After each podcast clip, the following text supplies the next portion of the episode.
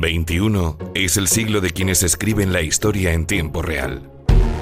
21 gramos es el peso del alma. En la cadena Ser, 21 gramos. Con María Gómez.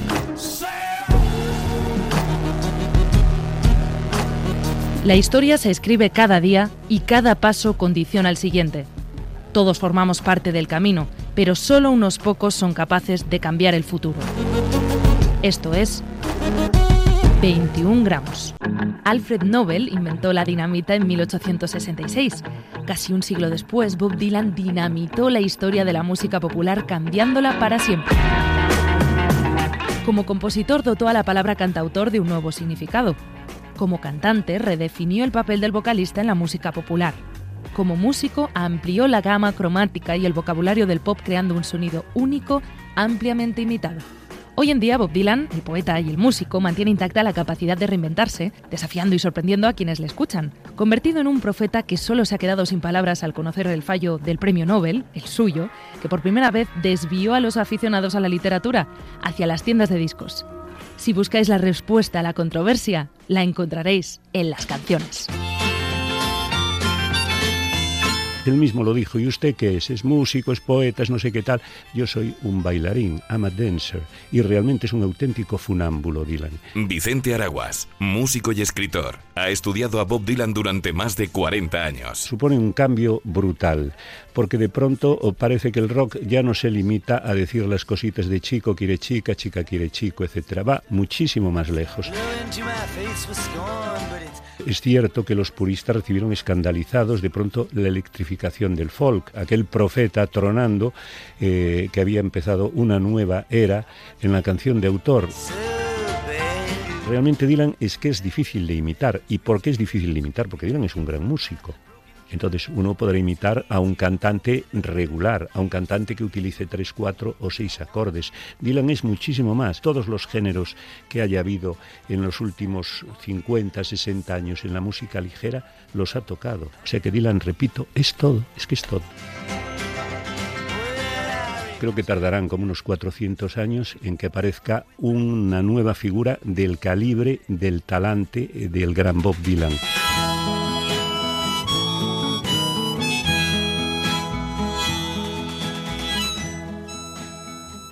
Personaje increíble. Coque Maya, músico. Uno de los artistas más totales y más geniales que ha dado la historia de la humanidad y alguien que ha cambiado el mundo, ¿no? Y la manera de verlo y, y que ha cambiado el arte, ¿no? 21 gramos. María Gómez. Bob Dylan es seguramente, y con permiso de Paul McCartney, el músico vivo más influyente de la historia del rock. Su rico universo lírico, plagado de referencias literarias, históricas y filosóficas, le sitúa en algún lugar a medio camino entre el poeta y el profeta. Pero como el propio autor ha reconocido, sus canciones no han llegado por sí solas. La obra de Dylan tiene un árbol genealógico de incontables ramificaciones y su música es el resultado de una envidiable capacidad para absorber las viejas tradiciones, sintetizarlas y aportarles una sensibilidad propia y una personalidad única. Primero fue el folk y el country de Hank Williams o Bill Haley. Más tarde se empaparía del influjo de los padres del rock and roll, Little Richard o Chuck Berry. En su adolescencia se enamoraría de Odetta y convertiría a Buddy Guthrie en su héroe absoluto. Y ese carácter de esponja de influencias no le abandonará jamás desde su llegada a Nueva York en los primeros días de 1961 hasta hoy. Contarlo es relativamente sencillo, demostrarlo lo es un poco menos. Este es un repaso incompleto y subjetivo por el panteón de referencias musicales de Bob Dylan.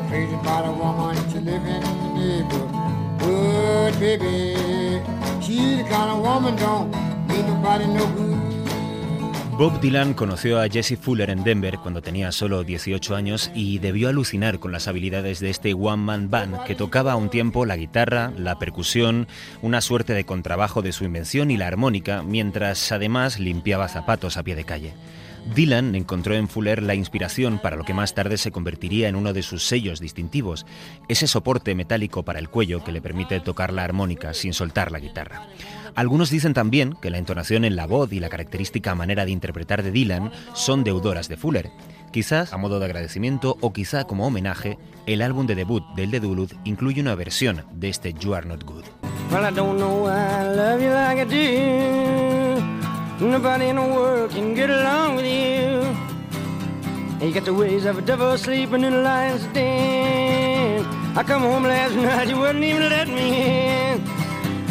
Ese primer disco, Bob Dylan, incluye también un tributo a la que es seguramente la figura más importante del folk norteamericano, Song to Buddy, una oda dilaniana a su mayor héroe musical, Buddy Guthrie.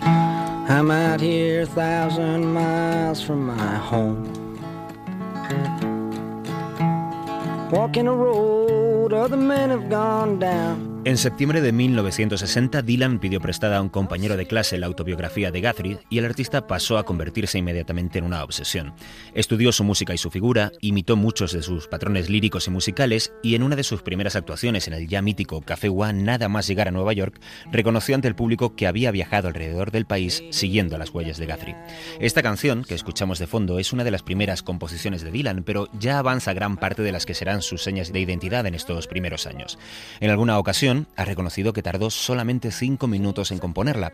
Probablemente tenga algo que ver el hecho de que la melodía haya sido tomada prestada directamente de esta canción del propio Guthrie, 1913 Massacre. Take a trip with me in 1913 to Calumet, Michigan in the copper country. I'll take you to a place called Italian Hall and the miners Más allá del folk, Dylan aprendió la tradición del blues del delta del Mississippi y tomó infinitud de préstamos del género, especialmente en sus primeros años. De entre sus muchos intérpretes, quizás Robert Johnson sea quien le causó mayor impresión.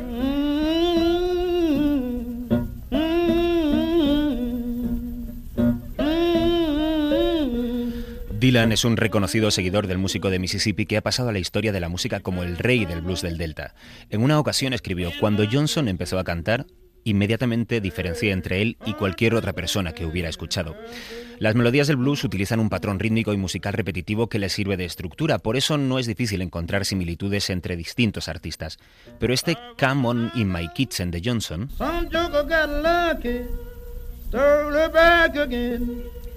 comparte algo más que la estructura con el clásico Pledging My Time de Dylan.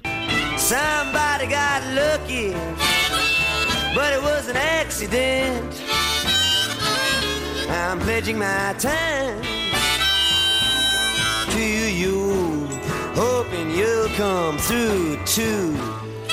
Pero para hablar de parecidos sorprendentes y de homenajes más o menos conscientes en la obra de Dylan, conviene detenerse en el que es ya uno de sus himnos universales.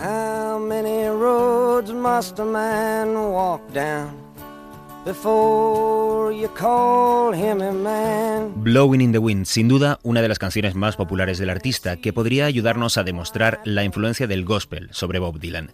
La melodía de este clásico recuerda mucho a un espiritual negro, No More Action Block, que Dylan escuchó muy probablemente en boca de una de sus artistas favoritas, Odetta, que la canta en su directo en el Carnegie Hall. Estoy seguro de que estaremos de acuerdo en que los parecidos son algo más que razonables. No more auction block for me. No more, no more. No more auction block for me.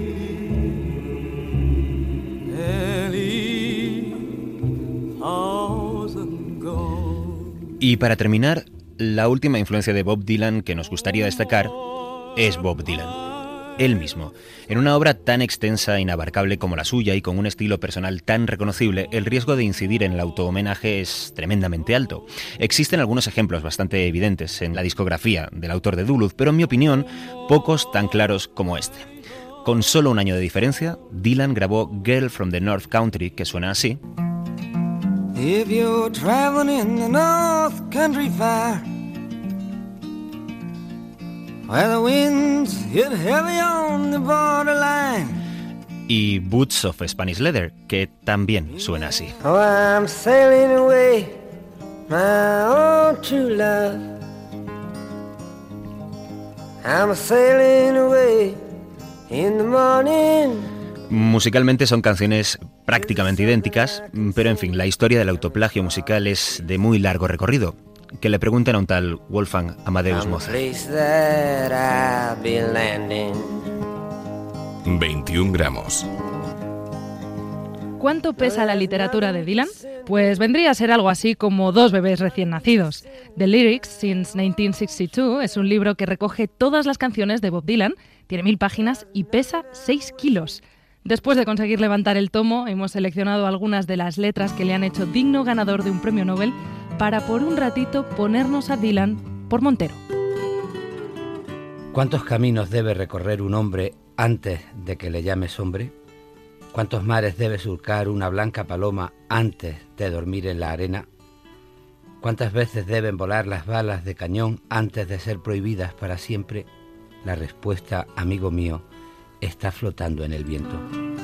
Luis García Montero, poeta. Bob Dylan recogió muy bien desde la década del 60 todo un movimiento de renovación ética y se convirtió en, una especie de bandera eh, generacional y después conectó muy muy bien con los movimientos de liberación, los movimientos pacifistas, eh, las protestas contra el racismo y dirigió su mirada al mundo de los solitarios, de los raros, de los desamparados, de los que andaban por las calles y por las aceras de las ciudades como perdidos, ¿no? Ustedes que fabrican las grandes armas, ustedes que construyen los aviones de la muerte, ustedes que construyen todas las bombas, ustedes que se esconden tras los muros, ustedes que se esconden detrás de los escritorios, solo quiero que sepan que puedo verlos a través de sus máscaras. Utilizó pues las estrategias de la poesía para dignificar mucho las letras de las canciones eh, y, desde luego hay un antes y un después en la historia de la cultura y musical eh, con la aparición de, Dylan y su pacto entre la poesía y la canción.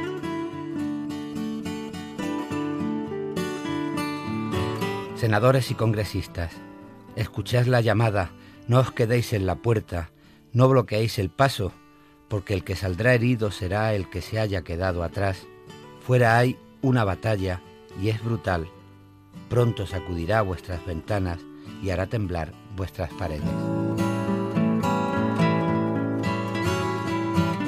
Yo, yo creo que un cantante es hoy, eh, si es bueno, eh, mucho más importante para la gente, para la educación sentimental de la gente, para los medios de comunicación, mucho más importante que el mejor de los poetas.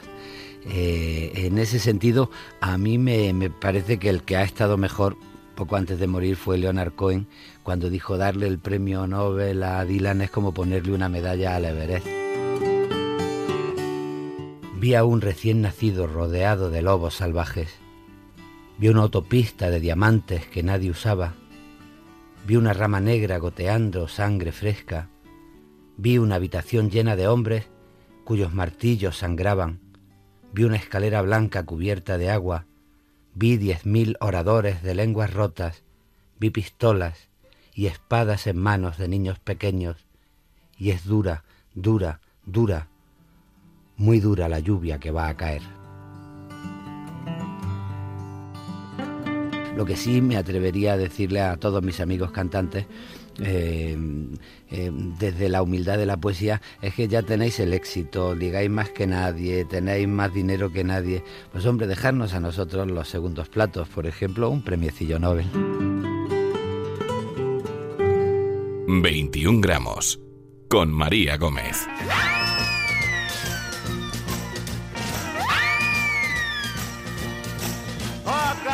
To Abraham, kill me a son. Abe said, man, you must be putting me on. God's Es comúnmente aceptado que las canciones de Bob Dylan son una fantástica manera de aprender inglés, pero lo que no tanta gente conoce es que también lo son para aprender geografía. Hoy vamos a viajar a través de las canciones del Premio Nobel de Literatura y obviamente partimos de la Highway 61.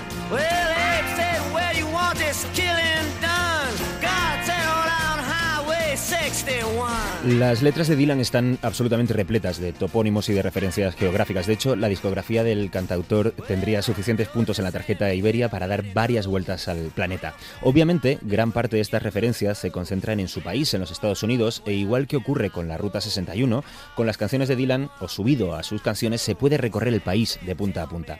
La 61 lo hace de norte a sur. Nosotros lo vamos a hacer de este a oeste y vamos a empezar por Nueva York, una ciudad que es imprescindible en el recorrido vital de Dylan, y eso se nota mucho en sus canciones. Casi cada barrio de Manhattan y alrededores tiene su reflejo en alguna letra de Bob Dylan, y en esta canción, Talking About New York, de su primer disco, Bob Dylan, están muchos de esos rincones.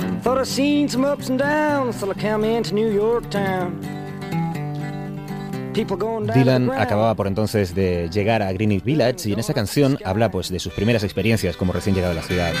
Pero dijimos que íbamos a cruzar el país de este a oeste, así que vamos a atravesarlo, vamos a atravesar de hecho tres usos horarios para llegar a San Francisco.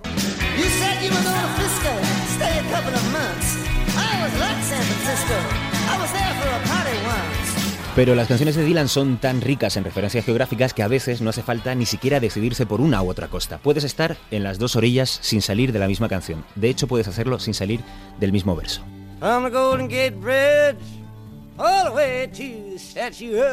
En este Down the Highway del álbum de Free Will and Bob Dylan del año 1963 aparecen citados el Golden Gate y la Estatua de la Libertad. Pero pongamos que hemos recorrido los Estados Unidos y que haciendo un desvío hemos decidido parar en el Duluth natal de Dylan.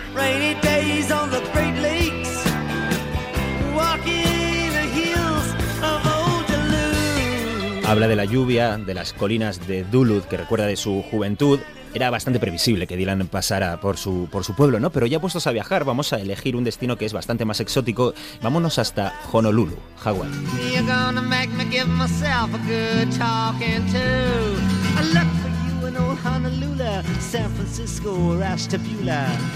You're Gonna Make Me Lonesome When You Go, del álbum Blood on the Tracks del año 1975. Y si te fijas, hemos vuelto a pasar por San Francisco por si te habías dejado el cargador en el hotel, que es algo muy habitual. Pero hay mucha vida dilaniana más allá de los Estados Unidos y yo quiero proponerte un juego que he llamado La Vuelta al Mundo en 80 Dylan.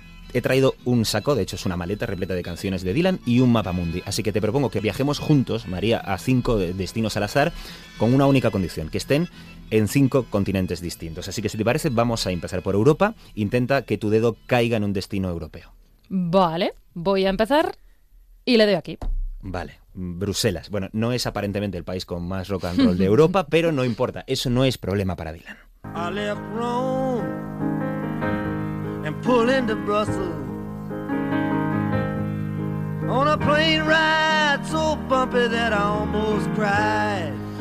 En esta canción, When I Paint My Masterpiece, que primero grabaría The Band y luego ya eh, grabaría Dylan en solitario. Vamos ahora con Sudamérica. Me vas a hacer elegir un destino para vacaciones, ¿no? Mm, el que más te apetezca. Pues este mismo. Buenos Aires.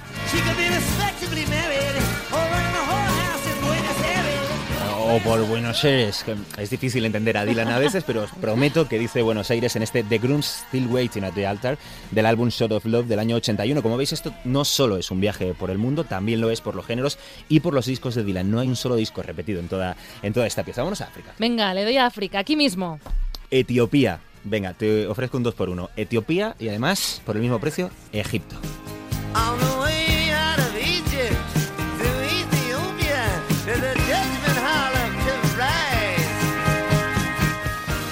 Viaja a Egipto a través de Etiopía en este Precious Angel del álbum Slow Trend Coming del año 1979. Y ya nos van quedando menos continentes. Vámonos a Asia. ¿También hace parada allí? Por supuesto. A ver si le hace aquí. En Tíbet.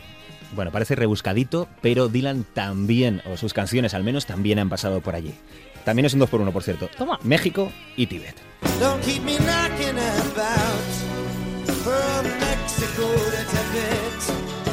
De México a Tíbet, un poco como las canciones de Dylan, atravesando el mapamundi. True Love's The Tends to Forget del álbum Street Legal 1978. Y vamos a terminar ya esto, ya es rizar el rizo. No, no, no. Oceanía. No me lo creo. Sí. No. Da igual, el dedo va a caer a donde va a caer. Pues va a caer. Hay muchas probabilidades Aquí. de que lo haga en Australia, efectivamente.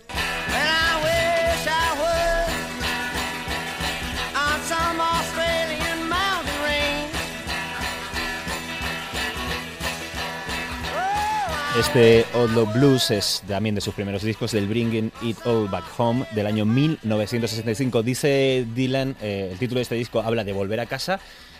Como Australia nos queda pelín lejos, vamos a aprovechar y vamos a terminar la pieza, como puedo decidir yo donde quiero, ¿Sí? en España. Either from the mountains of Madrid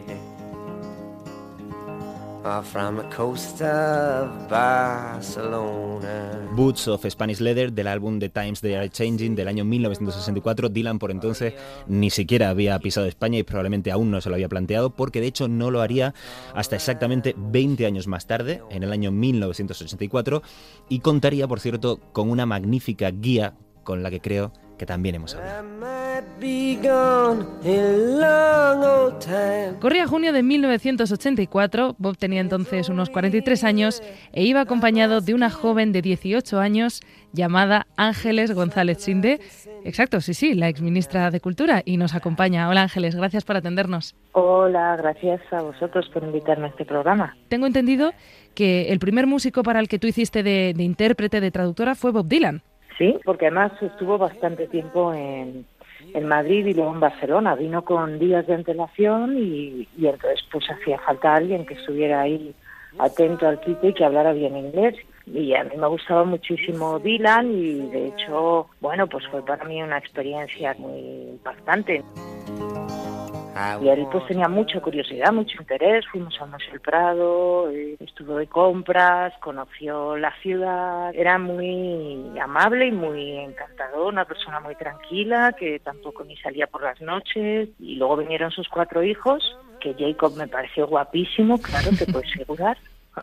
Él también era guapo, la verdad. Bob Dylan tenía unos rasgos así agraciados y unos ojos muy bonitos. Y bueno, quiero decir que su imagen de cerca es distinta a esta cosa desarrapada o desaliñada o un poco huraña en la que se ha convertido en los últimos años. Y en fin, no, no, sí es verdad que cuando le dices a la gente que conociste a Bob Dylan, pues se quedan como eh, maravillados. Pero eso está muy bien, ¿no? Es el magnetismo que los artistas siguen ejerciendo sobre sobre nosotros los meros mortales. Eso es bonito. But with the country to where you're going.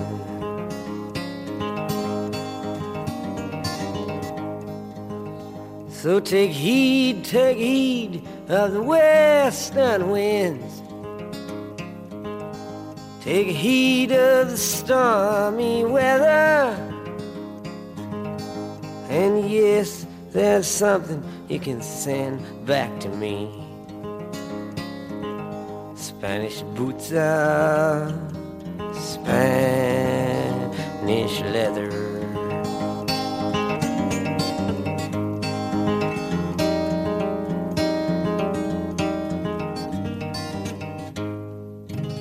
21 gramos.